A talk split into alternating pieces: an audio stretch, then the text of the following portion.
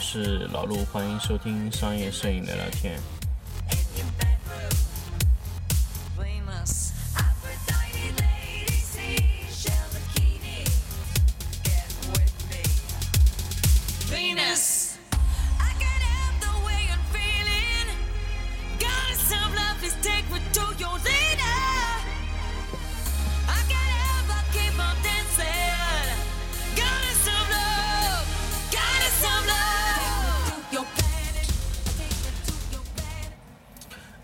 欢迎大家继续收听商业摄影聊聊天。那么进入到第二季的第二期节目。那么第一期的节目跟大家有介绍过今年的整一个这个第二季的这个商业摄影聊聊天的一个整体的规划。那么接下来我就跟大家从最基础的开始聊起。那么首先，我觉得最基础的就是说我们在去做摄影这个行业之前，我们需要做的工作。那什么工作呢？就是买器材。当然，这是一个最，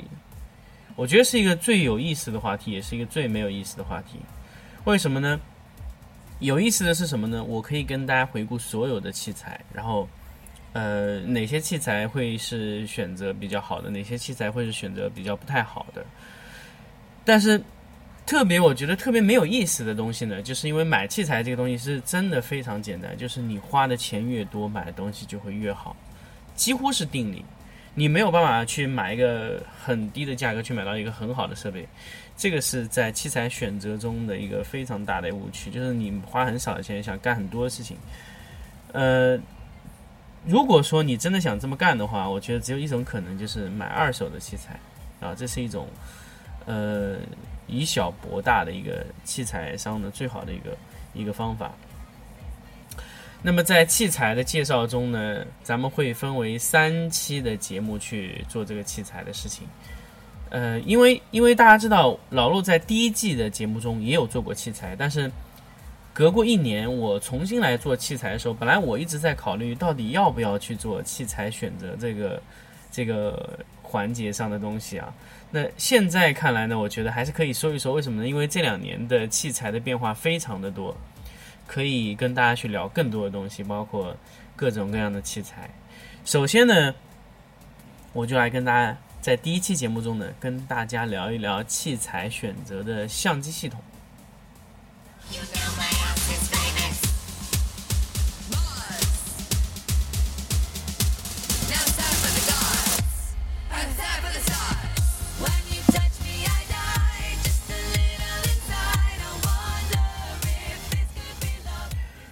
那么相机系统呢，其实我觉得还是和以前说的一样。相机系统，首先咱们买相机之前呢，就要确定你的画幅是幺三五，幺三五中呢 APS 杠 C 这种裁切画幅呢，还是全画幅，还是幺二零画幅，还是六乘三呃六乘我五乘四六乘七这种画幅。那么这种选择当然是呃由你的拍摄的要求去决定的，不是说。哎，我今天想拍一个很小的一个产品，结果我去拿个幺二零的去拍，或者说甚至拿座机去拍啊，去拿一个很大画幅的大画幅去拍，有没有必要呢？我觉得首先关键还是看你这个作为商业摄影来说的话，还是要看你这个这这个单价的价格是不是很高，这个还是还是很重要的一点。那么。咱们聊一聊幅面的问题呢？为什么聊幅面呢？幅面就是刚才在之前我跟大家说的，你花的钱越多，你可以买的画幅会越大。当然，买到一定价格的时候，你可以考虑到底是不是还要在这个画幅里，或者说买上面一个画幅的最小的尺寸。怎么？说？就是说，比如说你你你有六万块钱，对不对？你可能伸手能碰到一下宾得的呃那个叫什么？机器，RB 六七还是什么？是可以碰它一下，哎，稍微再加一点，我可以买个宾得的幺二零，或者说我可以退一点钱买个幺三五的画幅上的最强悍的机器。那么这个时候你应该怎么选择呢？其实拍摄影这个东西啊，还真的不是一个就高不就低，因为老陆现在呃会去看车这个东西。车这个东西，当然以前比如说我去买一个 C 级车和 B 级车，那我我在 B 级车最高的性能配置的时候，我肯定会去买 C，呃 C 级车的最低性能配置。这个是很，这个是买车上面的一个问。但是如果说，呃，如果说这个理论拿过来回套到相机上呢，我觉得不全对。你可以，比如说，你可以在幺三五的最贵的那个性能上面，你去买幺二零最便宜的性能的东西。但是你要考虑到一个问题，因为车是这样，车你可能开的仔细一点的，可能后期的费用不太会太大。但是你要考虑，如果你上了幺二零的话，幺二零的相机，你所有的镜头都必必须是幺二零的，还有幺二零的相机，因为它像素高，所以你这个对电脑的要求也非常的高。所以这个是一个必然存在一个问题，就是说你如果说要上幺二零系统的话，你周围的一切都会很贵，而不是说我幺三五，比如说我幺三五上了一个特别好的机器，但是我其实周围的一些呃附加的一些，比如说镜头卡啊，包括我的呃电脑啊，各种的线线的连接啊，包括各种的配件都不会特别贵，这是幺三五和幺二零之间的一个区别。但是我在这里又要跟大家说一点。是不是每一张片子都必须要用幺二零去拍，或者说必须要拿到更大性能的相机，或者说是后背去拍？这个当然要看着你的呃单价来做的。首先，我我要跟大家说一下幺二零和幺三五的最大区别是什么呢？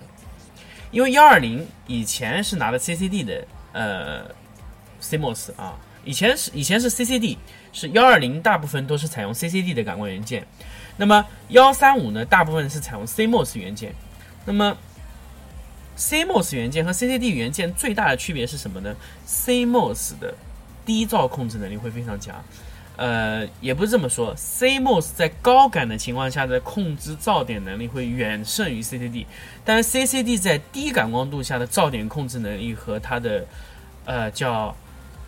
色深度的输出能力会远胜于幺三五，所以两个机器是完全不一样。如果如果现在来看的话，其实很明显，幺 CCD 的这个低感光度的性能下的呃性能是完胜 CMOS 的。那么这一个东西呢，如果你是买了 CCD 的这个后背啊，因为幺二零的机器大部分由后背相机和镜头独立分开去去购买的，那么。用 CCD 的东西啊，就是说几乎就是一个影棚机，没没有办法拿到外面去使用，而且它非常的昂昂贵又非常的重。呃，那么我们来解释一下相机系统啊。我们一般是买幺三五的机器的时候，你可以买佳能、尼康、索尼、宾得啊，什么乱七八糟都可以买，就这几个牌，奥林巴斯啊，乱七八糟很多牌子非常多，包括富士。那么他们的呃整个相机系统的配置组成就是。相机系统和镜头系统，对不对？那么相机是等于说是它的相机已经涵盖了感光元件，但是如果你买二幺二零相机的时候是完全不同的。后背是负责成像的那一块，那么相机的机身是负责连接后背和镜头的一个东西，包括对焦性能、连拍性能，它整一个机身它完全是用来控制它的等于说驱动能力。可以这么解释，等于说，呃，如果说是，呃，如果说是把它形容成一个车的话，那 CMOS 呃后背就是一个发动机，那么机身就是一个车架，那么呃镜头就是加到发动机里的油，可以这么解释，我觉得会比较准确。那么你的机身，你的。呃，机身是不是够强悍呢？也就是说，你的连拍性能、对焦性能、反光板的性能，还有包括你的一些乱七八糟的一些测光的功能，全部是由机身处理的，或者说机身是用来推动这个后背，因为后背里面有一些功能需要通过机身来实现的，包括通讯这些功能。好，或者说另外一块就是说镜头的触点的呃对焦性能，还有镜头的这个。呃，就是这个这个通讯的回传能力，这个也是要通过机身来处理。那么机身其实相当于一个中枢的一个东西。那么镜头我说了，镜头是相当于加到发动机里的油，镜头的好坏直接决定了 CMOS。机身的好坏呢，只是取决于你这个你这个相机用起来爽还是不爽。但是你的机身呃，你的镜头就是完全、完全、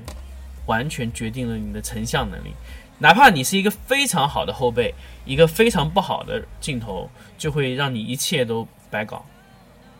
所以，为什么大家呃买镜头上面要一定要舍得花钱？这个是一个很大的问题，因为镜头可以用非常多的年头，它都不会更新，但是后背是几乎经常在更新，每年都要更新，甚至每个季度、每个半年都会更新一次。这种速度在更新的后背，这个速度，你你你如果去买一台后背，你一定要考虑到这个后背可以长期使用。那么买后背看什么呢？买后背往往你能通过这个网络上查到的，也就是两个指标，第一个是。像素，呃，像素直接可以告诉你，其实就是后面一个指标，动态，因为动态是几乎没有哪一家是告诉你我的后背有多少动态的，除非它呃明确的写在这个它的这个宣传单页上，但是它所谓标注的动态也是所谓的极限动态，呃，不是说你这个在每一个环境下都可以做到那个动态，它只是在一个非常呃理想的环境下做到动态，那么。解释一下动态这个问题。动态就是相机在拍一次曝光的时候，从最暗到最亮，它能捕获信息完整的那个信息完整的区区间有多少？那么。它在测试的时候，比如说，呃，从负七到正七这么十四级动态，这这是理想化状态。负七到正七其实不只是是十五级，零还是有个动态。那么十五级动态情况下，它能捕获多少？那么它只是说负七和正七的时候它有细节，不等于保证这个细节是完整的。其实我们在真正可以使用的时候，我们要把它缩短一点。比如说七到负七，那么其实真真正正能用的可能就是。五点五到负五点五，可能就是这样的一个一一个区间范围。但是，呃，相机的这个厂商啊，后备厂商他会写的非常极限，所以这个东西我们我们需要买来自己测试。怎么测试呢？光圈不动，快门不动，灯光从零到最亮去测试，从零到最暗测试，用测光表读数，然后一档一档往上读就能。你能直接知道加一减减减一这样的动态能量到多少？嗯，OK，这个是一个动态的问题。那么回过来说呢，其实相机对于我们商业摄影来说，最重要是什么？首先，我可以跟大家说，对焦能力啊，一个连拍能力啊，连拍能力很重要，因为连拍能力有时候你拍摄的这个这个。连续拍摄一些呃快速凝固的东西，就是需要连拍。第二个，第二个连拍能力，对不对？第三个就是动态，第四个是色彩的卫生度啊。这四个地方是我觉得，呃，作为一个商业摄影的这个摄影师，他必须选择相机时候要考虑到四个问题是最重要的。其他的一些问题呢，我觉得不是特别重要。比如说，有些人会特别关注这个。佳能的相机的 Digital 几的处理这个性能，其实这都没有用。如果你用 Capture One 那个冲洗出输出的话，这些都是没有用的啊。其实你最重要的是什么呢？对焦啊，连拍，色彩卫生度，还有动态，这是我觉得最重要的。大家可以自己再想到一个问题：像素，像素为什么老陆你不说？我觉得像素不太重要，为什么呢？因为 现在拍摄照片的像素啊。就是两千多万，其实已经够用了。如果真真正正两千万不够用的话，你在幺三五的幅面上，你去直接做到四千万，会有一个非常大的问题，就是你的色彩的颗粒点跟颗粒点之间的位位置上面的问题会有很大。但是如果说现在正常来看啊，五 D 四的那个像素的密度是最合理的，在幺三五上面。那除非是有技术有重大突破的情况下，那么可以四千、五千、六千这样的像素上去，会是比较好。但是现在正常来看，五 D 四的这个像素密度是最合理的。那么前段时间也有朋友跟我说：“哎，老陆，索尼的动态非常大，为什么你不选择索尼啊？”索尼的机器啊，它的颜色有很大问题，就是你没有办法用色卡校准的偏色严重性很厉害，所以现在暂时商业摄影的。选择还是非常少的，选择索尼，包括尼康的 D 八二零也同样存在这个问题，也是颜色显示不准。所以现在来说，佳能的那片 CCMo 呃 CMOS 还是非常的准确的。那么索尼那个机器，索尼的那片东西还是有问题，包括它自己的，包括呃尼康调教的都是有问题。索尼的 CMOS 唯一呃可以安全使用、稳定使用的，就是飞思的那一块，飞思调教的非常准确，但是。索尼供给 CMOS 供给飞思的那块 CMOS 是完全不一样的，和幺三五上的这个性能是完全不同的，所以大家可以就是在选择这个 相机系统的时候可以考虑一下。当然，你如果真的要选 D 八幺零也没什么问题，但 D 八幺零的冲洗会很麻烦啊。只能说到这里。那那相机系统呢？首先我们来说就是幺三五的。那么说到幺二零的时候就很有意思了。幺二零有非常多的相机。啊，幺二零的相机就会很多了。首先，你可以选择的有飞思、有宾得、有哈苏啊，甚至徕卡也有一台。徕卡那个型号是 S 一还是什么机器？我我我我不记得了，因为徕卡那个机器我没有选择过，所以我只是说印象中有这个机器。那么，呃，飞思是今年刚刚换代的，飞思之前是用六四五 DF 的机器，今年换成了 XF 的机身。那么 XF 的机身呢？它的优势在于哪里呢？就是优势在于它的模块化的机器，它可以把每一块都当做模块拆下来，然后它的机器是方方正正的，呃，可以说是一个比较有设计感的机器。相对哈苏那个机器来说，我觉得，嗯，飞思那个机器拿在手上的科技感会更强烈一点，包括它的通讯功能也非常的完善。那么哈苏的机器呢？因为我我现在是没有用过哈苏的最新的 X 系列的那个机器啊，那个。它 H 六 D 这种机器我后面没有用过，因为我手上在使用的就是 H 二 D 的呃这个老哈苏，但是那个 H 二 D 的老哈苏呢，最近也是出了问题，对我的印象也不太好，我对哈苏的印象也是挺一般的，因为哈苏也有通病，就是反光板直接掉下来，啊，反光板它的一个钩子断掉了，然后导致反光板无法挂在这个呃。反光区里面就直接升起来，就直接被弹上去了，导致整个对焦系统啊、快门系统都故障。那么说到底是一个快门的一个钩，呃，挂钩的不牢固造成的。我打电话给哈苏的售后，哈苏告诉我这是通病，所以这个问题就会让一个消费者就特别不舒服了。哎，作为一台为商业摄影而生的这种相机，怎么会造成这样的这种通病的问题呢？我觉得对于一台相机来说，还是要一个非常稳定、非常牢靠的，呃，一个一个一个一个一个问题。相对来说，我觉得幺二零的整一个的机身的耐用程度啊，反而我觉得是不及幺三五系统。这点我可以跟大家这么直白的告诉他，好像幺三五的耐用性能会超过幺二零。从机身的角度来看，但是后背的角度来看呢，确实确实是幺二零的后背的耐用程度会更高。但是幺三呃幺三五的相机的机身的支撑性的能力会非常强，就是比如说我连拍连续的拍，连续连续恶劣情况下的工作，超大负荷的工作，那幺二零的机身可能会出问题，幺三五是不会的，啊，但是幺二零的后背是绝对不会出问题的，这点我可以跟他直说，后背镜头一定不会出问题，就是机身不好说，因为那个，因为它那个机身啊。呃，反光板太大了，设计时时候呢，它也没有办法这种超高强度的拍摄，它也吃不消。但是那个幺三五就是可以的。那么从这一点上来说，关键要看你是拍的哪种情况的一些呃照片环境。那么幺三五，比如说像大量的淘宝的拍摄，一天要拍两千、三千、四千张，那你哪怕真真正正对方能付得起幺二零的这个费用来拍，我觉得也是不合理的，因为它这样的超大的负荷的。拍摄的话，那幺二零的相机的快门可能真的扛不住，啊，那这个是我刚才跟大家说到的一个呃相机系统的问题。那么现在说完幺二零呢，就是老陆最喜欢而且最最最最让我呃感觉到欣慰的，然后稳定的心态特别坦的一种机器——座机。座机呢，老陆用过的真的不太多。就是两种座机，一种是金宝，一种是 P 三。我我印象中就是这么两种机器。金宝的机器呢，嗯，是日本产的。它的机器的间隙会非常大，间隙会非常大，会造成什么问题呢？因为座机这个东西啊，它和移轴相机是有一定的关系的，因为移轴是通过座机的这么一个前组的改进得到的。那么等于说，呃，稍微有一点点的误差，就会造成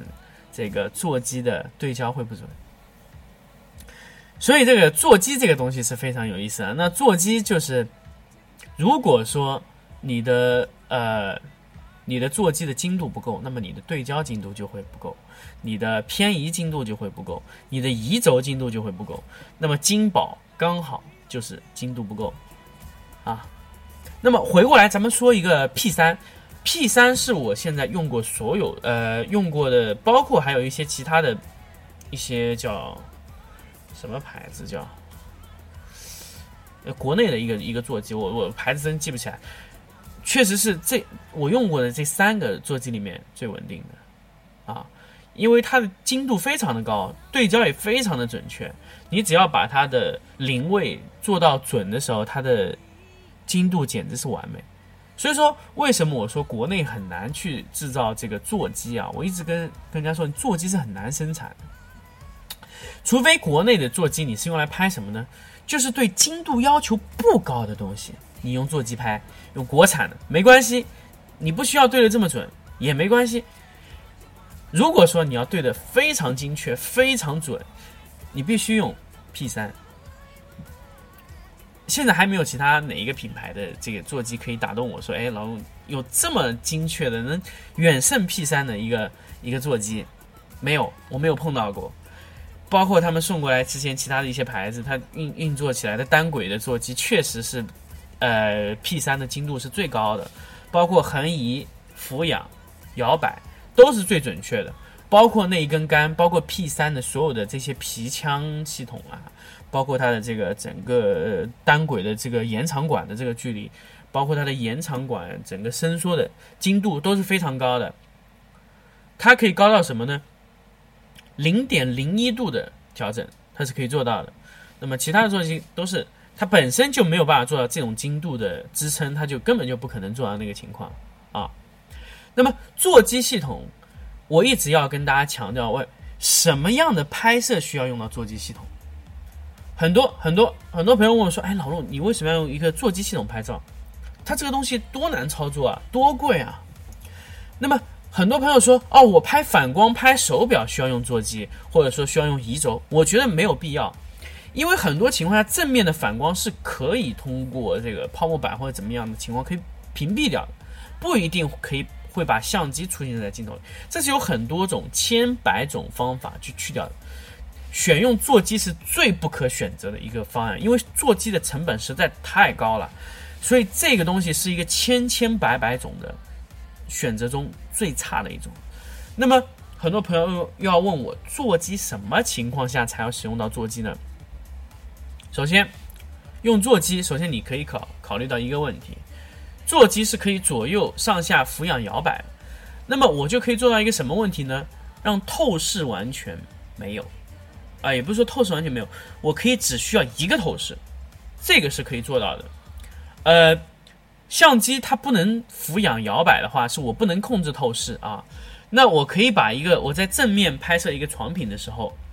我不需要俯仰，不需要左右摇摆。那么这个床品我只需要决定我的高度就可以。我想看到底面有多少，或者说底面有多少，这个是一个叫什么呢？你选择一个高度，高度完了以后呢，很多时候呢，相机需要通过俯仰或者摇摆去，呃，就是。相机把头探上去会翘起来，或左右旋转相机，来得到一个比较好的呃拍摄角度，对吧？因为你要拍到它，那么这样就会产生一个透视，从上往下拍会导致上下的变形，从左往右拍会导致一个右侧的变形，这两个变形是必然存在的，这个这个是不可控的。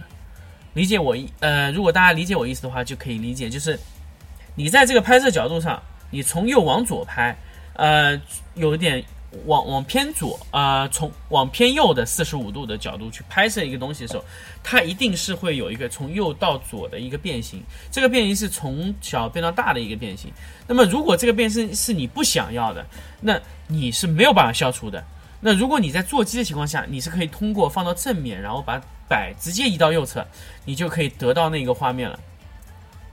这个就是叫什么？这个控制就是可以让你直接做到没有透视，或者说这个透视我可以控制，啊，就是我可以屏蔽掉我不想要透视，这就是座机最大最大最大最大的好处，其他都是缺点，啊。座机除了能控制透视，其他几乎都是缺点。首先，操作非常麻烦；第二，很难去拿出去使用。你要使用的时候，你从把这个吸气放下来到组装完成到机位定好，十五分钟肯定在啊，因为座机非常的重，你支撑它的脚架也都非常的重，移动起来不方便。然后它周围的附件都非常贵啊，比如说座机有些时候是 CPL 快门。解释一下快门，座机有三种快门啊。三种快门，大家可以去理解那个。当然，这个这个是一个比较偏的一个知识。大家如果说可以理解，我可以跟大家讲一下。有三种快门，第一种叫 CPL 快门。CPL 快门是什么呢？就是像上弦拨一下、按一下这样的上弦型的，叫 CPL 的，叫线谱快门。中文啊。第二种呢叫 E shutter 快门。E shutter 快门呢就是一个电子快门线。等于说它里面的光圈是一个电子电子的光圈，那么它是通过呃通过里面的一个电子触盘连接了一个电子快门线出来。那电子快门线其实就是相当于一个呃触发那个电子快门的一个开关的一个一个东西，就是你可以控制它的速度、延迟啊，还有光圈的大小，都是可以通过这个 e shutter 控制的。首先，e shutter 的快门线呢，你必须你的镜头也是 e shutter 的。e shutter 的这种啊，这个这个这个电子镜头加 e shutter 的电子快门线，呃，有些有些时候大家可以看到那个有些仙仙纳的这个呃座机上面有些镜头快门就是这样 e shutter 的，就可以直接通过一个快门线的东西调整，这就是 e shutter 电子快门。呃，第三种快门呢，就是呃，我不知道其他品牌有没有，呃，仙娜有一种叫 CMV 快门，那种快门是什么呢？呃，就是通过电脑，通过后背，要必须使用仙娜自己的后背，仙娜自己的后背把这个数值啊，通过它的一个软件回传给这个快门。那个快门呢，是一个完全封闭的电子系统，光圈的可必须手动，那么对焦也必须手动，因为对焦是对的这个法兰距嘛，就是前组和后组之间的距离调整的。那么它的这个叫呃，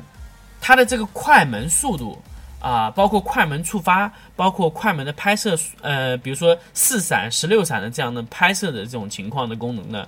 呃，就是通过这个 CMV 的这个软件直接来控制的。这第三种快门。那么这三种快门呢，就是呃座机里面的存在的三种快门，其他快门我还没有听说过。哎，可能有听说过的朋友可以给我补充一下，呃。可以，大家可以给我补充一下我的这个知识点，因为我现在理解到的三种幺二零的，呃，座机的快门就是这三种，其他的幺二零里面的快门呢，就是呃同时存在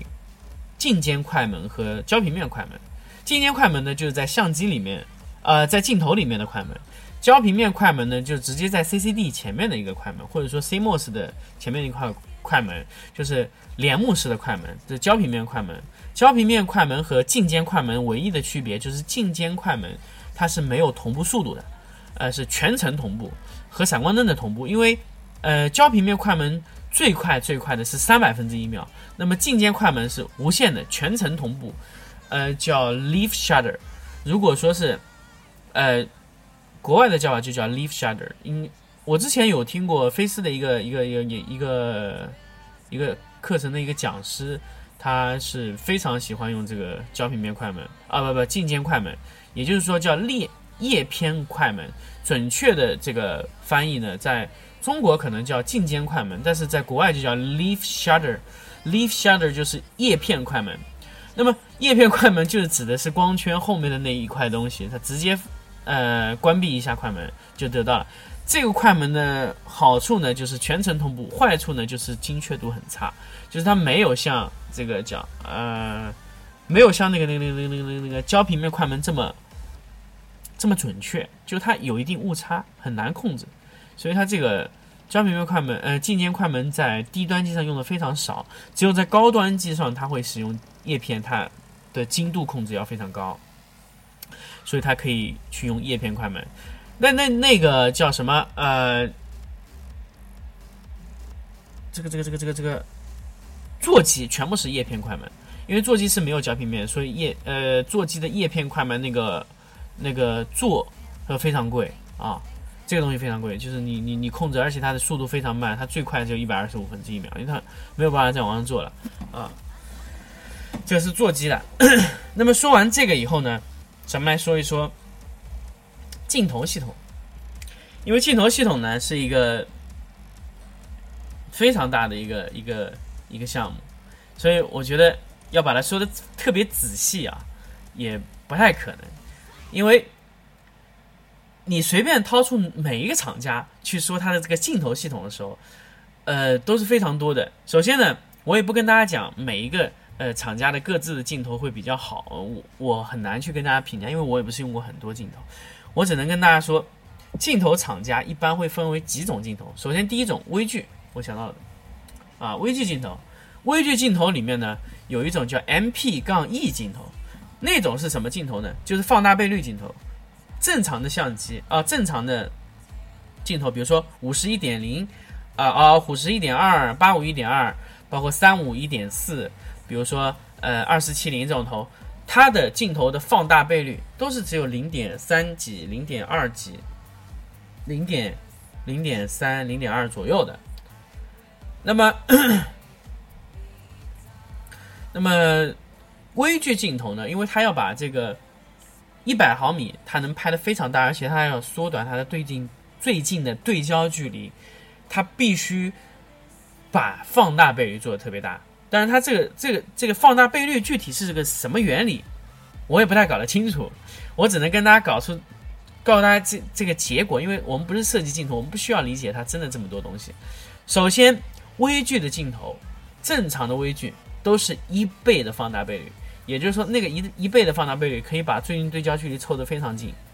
那么咱们可以看每一家厂商一定有一定有一个叫 M P 杠 E 的这么一个叫微距专用镜头。这个镜头呢，它不是变焦的，它是六十毫米啊。大家可以看佳能有一支六十毫米的 MP 杠 E 的镜头，这个它就是可以调整放大倍率，可以从一倍调到五倍还是二十倍，我忘记了。它就是在同样的焦段上控制放大倍率。可以瞬间把东西拍得非常大，啊，当然每每家都有一个看家的百呃微距镜头，那佳能就是一百八十微是看家的，那么百微呢是性价比最高的一个微距，啊，其他都非常贵，啊，微距镜头说完以后，咱们说说下一个镜头，标准镜头啊，标准镜头呢就是标准镜头的准确定义就是五十到七十之间。都是属于标准，七十以外属于远色，五十以外属于广角，超过三十五啊，小于三十五就属于超广角，再小于二十四都是属于鱼眼啊。那么广角镜头呢，注重的变形啊，大家可以看那个变形。如果说你是不想要这个变形的，你可要要去看那个叫筒形时针。这个是一个广角镜头最重要、最重要的一个一个一个一个指数。那么，我可以给大家推荐佳能，因为我是用佳能比较多。佳能在我看来，鱼眼，呃，就是那个叫嗯，不是鱼眼，就是低于二十四的，低于二十四毫米的镜头里面，可以选择的就是十七移轴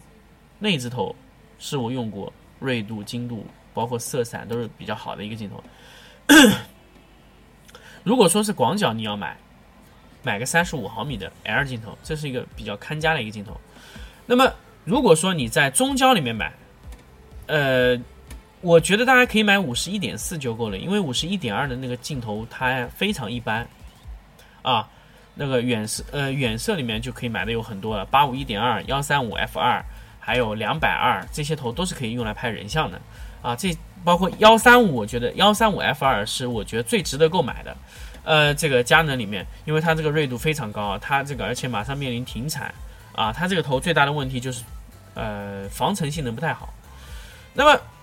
来说一说人像专用镜头，我想跟大家说说人像专用镜头这个这个意思。很多人跟我说人像镜头嘛，也就是这样，对吧？也没什么呀，也也也不过就是这样，对不对？也就是啊，买个焦段，买个什么什么什么乱七八糟一个一个焦段，或者买个二四七零就可以拍人了。然后拍完以后，别人跟我说：“哎，老陆，这二四七零拍的人怎么这么胖啊？怎么脸这么大呢？”经常有人问我这个问题。我说：“哎，这个挺有意思啊。为什么同样二四七零，我推在五十的焦段和五十的镜头拍出来的焦段的这个胖瘦是不一样？很多人问我。我后来仔细看了一下，它的放大倍率是不一样的。首先，我可以告诉大家，二四七零的放大倍率倍率有零点三还是零点二八，反正挺大的一个放大倍率。然后你去看五十一点四，包括五十一点八，它的放大倍率倍率就非常小，只有零点二或者零点一几。那么，为什么八五一点二是最适合拍？人的呢？因为它的放大倍率是零点一三还是一八，是佳能所有镜头里放大倍率最小的。它这个放大倍率小到什么程度呢？小到和徕卡、呃蔡司是一个级别的，就是放大倍非常小。放大倍率要把它做的特别小也是非常难的，放大倍率要把它做的特别大也是特别难。就是一个东西一旦要做到两个极端都会非常难，所以。佳能之前有一台五十一点零，因为老自己在用五十一点零，也也在上一季的节目跟大家说过这个五十一点零事情。五十一点零的放大倍率和八五一点二的放大倍率是完全一样，但是五十一点二的倍率就不一样了，就差一些。那么，所以我是一直不建议大家现在现在去买佳能五十一点二那个头的，呃，非常的坑爹啊，完全不值那个钱。你完全可以买个五十一点四就可以解决问题，要不就是五十一点零，你能去找的话就找那个五十一点零的镜头啊。这个呢，就是我跟大家说的几个点啊，包括这些都是比较呃比较正常的一些镜头，包括变焦。那么刚才说完了这些标准镜头啊，什么定焦说完以后，咱们来说说变焦的这个问题。变焦的这个问题呢，很多朋友问我的最大的一个问题，因为我不是。呃，老陆不是特别善于讲基础的东西，所以会跟大家讲一些突破的问题。很多朋友问我买变焦镜头最大的一个问题是什么呢？有没有防抖？啊，还有要不要买光圈是恒定的镜头？这两个问题，因为有些镜头大家可以去看，呃，有些镜头是最小，就在不同焦段上，它的最大光圈是不一样。啊，大家这个这个这个这个大家肯定是知道的，因为这样的话，它它的光圈可以做的特别小啊。呃，不是，它光圈的制造能力会很小，所以它相对来说一种省成本的方法。我跟大家说，如果说你买了一个镜头，比如说买了幺八五五啊，是三点五到五点六的，那么你就把它当成一个幺八五五五点六的光圈就完了，千万不要去想你这个镜头曾经有个三点五的光圈，它没有的。它就是一个五点六的光圈，要不然你就是漂移光圈，你这样用起来会非常不爽。你在变焦的时候，你光圈就变了，不停的在变，这就非常麻烦了。如果是一个漂移光圈，我会把它打到最小使用，这是我的习惯啊，我会把它变成一个恒定光圈的，我会忘记它之前五点六之前有光圈啊。那么再说回防抖这个事情，到底要不要有一个防抖镜片？在我的理解中，其实不需要。我不知道，呃，因为因为因为情况不一样，因为商业摄影呢，它一般都会上架子，比如说在高速的拍摄，我会用其他方案去弥补，不是说通过一个防抖来处理这个事情。所以这个防抖这个功能对于我来说是几乎是，其实是几乎没有用。那么，呃。防抖的没有用的情况下，我是不是要花钱还去买这个功能把它关掉呢？我可以告诉大家，其实真正的来说，防抖的镜片装进去一定会略微逊色于没有防抖镜片的镜头，因为它平白无故多了那么两组镜片出来。而且防抖的镜头有一个非常不好的地方，就是什么呢？就是你拍摄的时候，明明正确的精确构图，你在拍出来以后，构图会有漂移，为什么呢？因为这个镜片在移动，所以导致你拍的时候它会晃动，然后成像的那一刻和你拍的那一刻是不一样的，所以会影响你构图。我有一个二四幺零五的镜头有有飘呃有有有有这个这个这个这个这个这个这个防抖功能，我常年是关闭的，因为它会影响我构图，我就直接给它关了，太坑爹这个功能。我觉得防抖是老陆用过最鸡肋的一个功能，啊，是完全没有用的这个功能，是所有镜头里最鸡肋的。我希望佳能把所有的防抖功能全部拆掉，不需要有防抖，谁要你装那个防抖呢？影响色彩，影响锐度，还还还给我影响我的构图，这是个非常鸡肋的功能，因为那个镜片装在那里没有任何一点的好处。我可以告诉大家，因为多了一块玻璃，它必然会损失一些锐度，对吧？那么镜头说完这个变焦的说完，然后咱们再来走下一个移轴镜头。移轴镜头就是刚才跟大家说的，可以飘呃左右横摆控制透视，然后甚至可以控控制它的景深的角度，都是可以控制的，那就是一个移轴的问题。所以刚才说了大座机座呃大画幅的座机的这个问题的时候，我们就没必要再去回顾这个移轴这个问题了。移轴有很多种，有一些呢是通过直线移轴，有一些呢在幺二零上面它像钮一样的移轴啊。那么移轴说完以后呢，呃，镜头的整一个的幺三五的镜头分类基本上都已经说完了，我不知道有没有遗漏的，呃，应该是没有了。超远摄镜头呢，其实呃就用的很少，因为它那个锐度影响非常大。还有一个叫增距镜，增距镜呢，其实准确来说它不属于镜头，它只是一种配件。就比如说七零两百的镜头增加一个增距镜，它就可以，比如说二倍的增距镜。增完以后就是变成一个一百四到四百的镜头，然后锐度有影响，然后对焦还是可以自动对，那它就是要两个镜头同时对，因为后面的增距镜里面它也有一个对焦马达，也会对焦，但是它会影响光圈，它会把光圈缩小一半，比如说二点八就直接变成五点六的光圈了，这是一个增距镜的问题。还有一些问题呢，就是一些特效特效的镜片，比如说线片、圆片啊、UV 镜啊这种乱七八糟这些东西，我觉得是没有必要讲了。因为实在是没有用，我唯一觉得有一个有一个镜片现在还是有用的，就是 ND 片，ND 片是非常有用的。比如说，比如说你拍了一个照片是十六的光圈，然后这个时候人家跟你说，哎，我想要一个大景深的，怎么办？哎，怎么办？很难办了这个事情，因为如果你把呃光圈全部减下来以后，比如说十六、十一。呃，正常的闪光的时间，我跟你算啊，十六到十一，十一到八，八到五点六，五点六到四，四到二点八。如果你直接降到二点八，等于你的光线要减小五点零。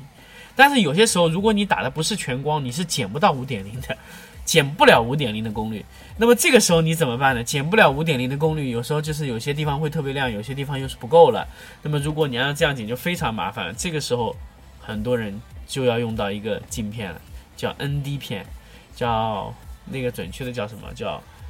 呃减光镜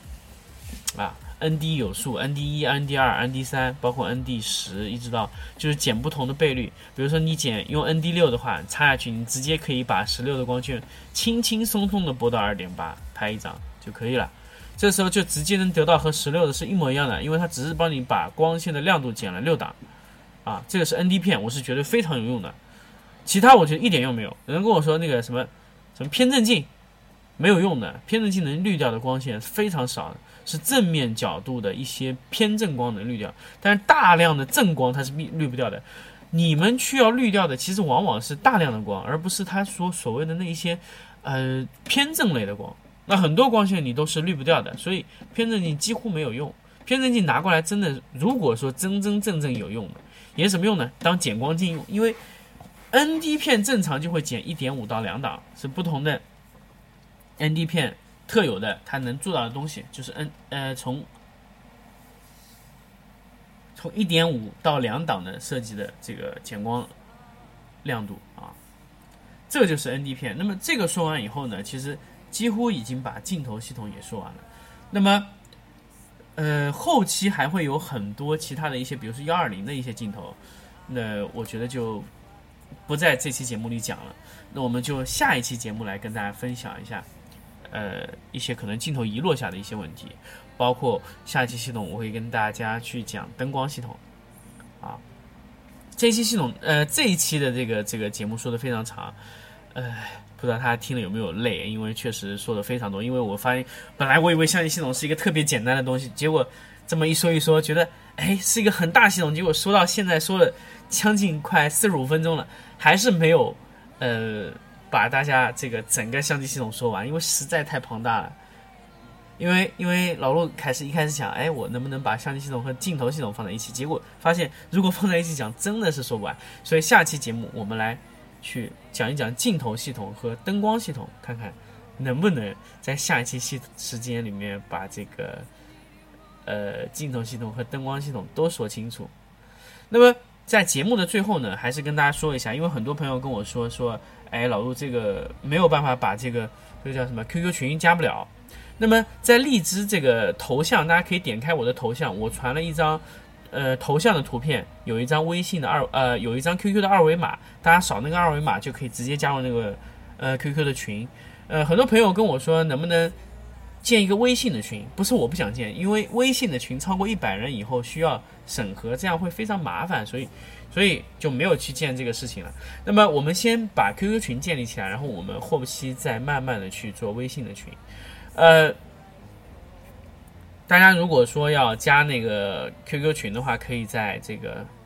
荔枝的这个电台的头像的边上有一个 QQ 的一个二维码，大家可以下载下来识别一下就可以了，好吧？那么这期节目就到这里，我们下期再见。